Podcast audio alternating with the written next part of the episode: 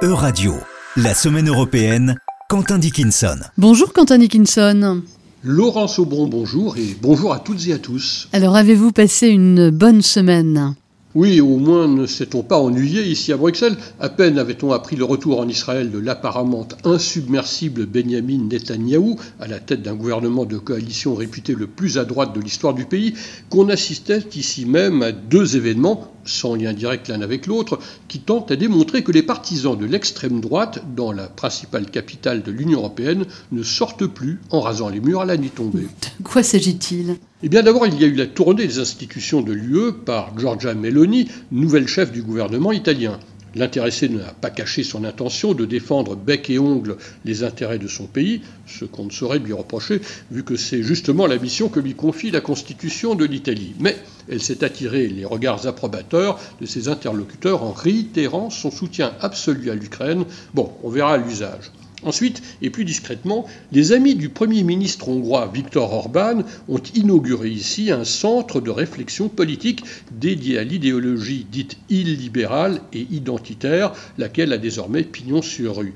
Cette officine est dirigée par deux universitaires, un allemand et un canado-magyar, succès de curiosité garanti. Avez-vous retenu autre chose dans cette semaine, Quentin Dickinson? Oui, la visite du chancelier fédéral Olaf Scholz à Pékin, une démarche dont on perçoit bien les risques, mais dont on ne voit pas, ou pas encore en tout cas, les avantages qui pourraient en dériver pour l'Europe, ni même pour l'Allemagne. Autre moment fort de la semaine, le jugement retentissant du tribunal de Messine condamnant 91 mafieux siciliens, sur les 101 prévenus, à un total de 660 années de prison, dont 23 et 30 ans respectivement pour les deux parrains. Leur crime, avoir détourné des millions d'euros de subventions au détriment des caisses de la politique agricole commune de l'UE.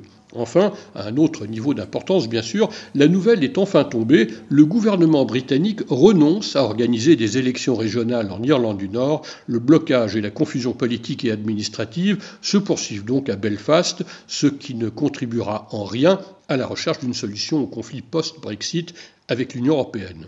Passons maintenant à cette semaine. Que prévoyez-vous en particulier, Quentin Dickinson? Eh bien, en début de semaine, direction Sharm el-Cher pour la COP27, ambiance morose prévisible, et ici, Conseil des ministres de la zone euro et le lendemain de l'économie et des finances.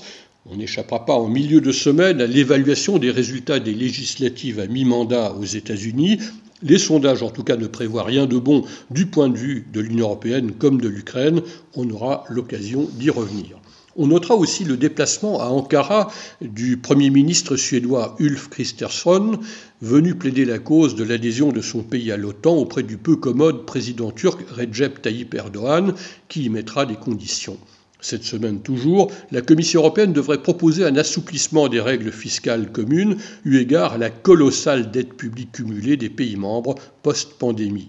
Dimanche, second tour de l'élection présidentielle en Slovénie, scrutin serré entre l'ancien ministre des Affaires étrangères Andrzej Logar, conservateur, et la candidate de centre-gauche Natacha Pirtz-Moussard. C'est tout, Quentin Dickinson? Non, ce n'est pas tout, car je tiens à appeler votre attention sur la journée mondiale du livre Guinness des records. Je ne sais pas au juste en quoi ça consiste, mais attention aux paris stupides, et en tout cas, c'est jeudi. Merci beaucoup, Quentin Dickinson. On vous retrouve la semaine prochaine.